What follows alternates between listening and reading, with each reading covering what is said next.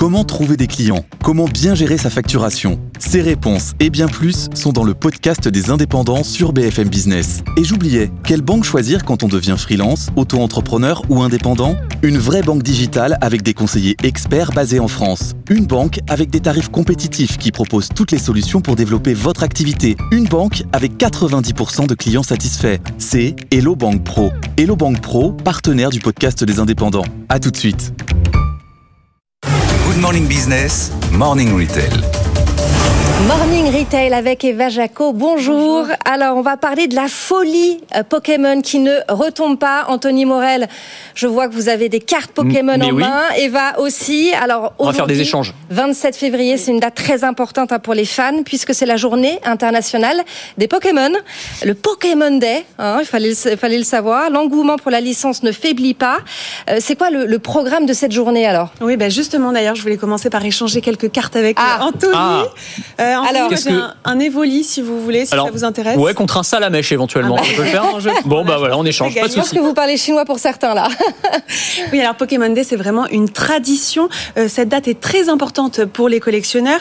Euh, elle est connue par tous les adeptes des Pokémon. Ça correspond au lancement des toutes premières versions rouges et vertes au Japon en 96. Alors concrètement, aujourd'hui doit se tenir un Pokémon Présente à 15h pour an- annoncer les dernières nouveautés sur la chaîne officielle YouTube de la franchise, dans laquelle devraient apparaître des Pokémon or et argent. Apparemment, c'est des Pokémon euh, très rares et euh, des informations sur les futurs coffrets euh, ou bien un éventuel jeu.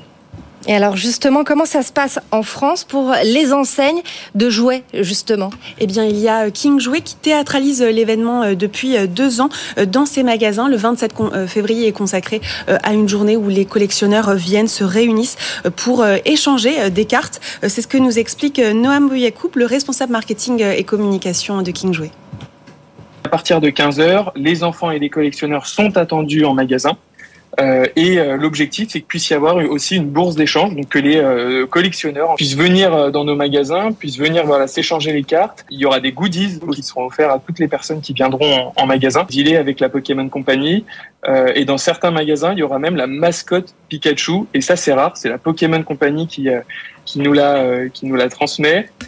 Et puis, euh, King Jouet organise aussi tous les euh, samedis, euh, tous les premiers samedis de chaque mois, des bourses d'échange également où les collectionneurs viennent s'échanger des cartes. Et pendant ces journées-là, eh bien, c'est 10 à 15 euh, du supplémentaire sur le chiffre d'affaires de la licence. Idem quand il y a des coffrets qui sortent. Là, il y en a eu deux en ce début d'année.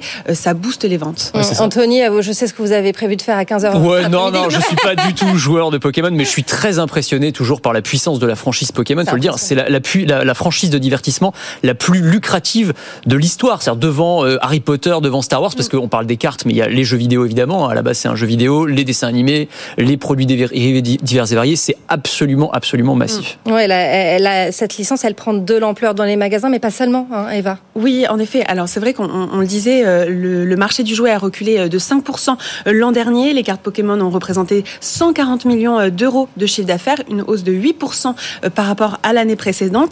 Mais il y a aussi les Les cartes Pokémon ont toujours eu de la valeur, mais c'est vrai que pendant le Covid, elles ont pris encore plus d'ampleur. Il y a des cartes qui se vendent euh, à des prix d'or, fois 50, fois 500 de, de la valeur. Les prix de certaines cartes comme euh, Dracofeu, Dracolos dépassent largement les 100 000 dollars. Euh, Pour rappel d'ailleurs, le record de la carte la plus chère euh, sur le marché, c'est la Pikachu euh, Illustrator. Alors il y en a euh, euh, une petite dizaine qui ont été euh, distribuées à des poignées d'enfants euh, au Japon euh, l'année de la sortie euh, des cartes. Et l'une euh, d'entre elles récemment été achetée par un influenceur américain, Logan Paul, pour 4 4,4 millions d'euros. Ah oui, quand même.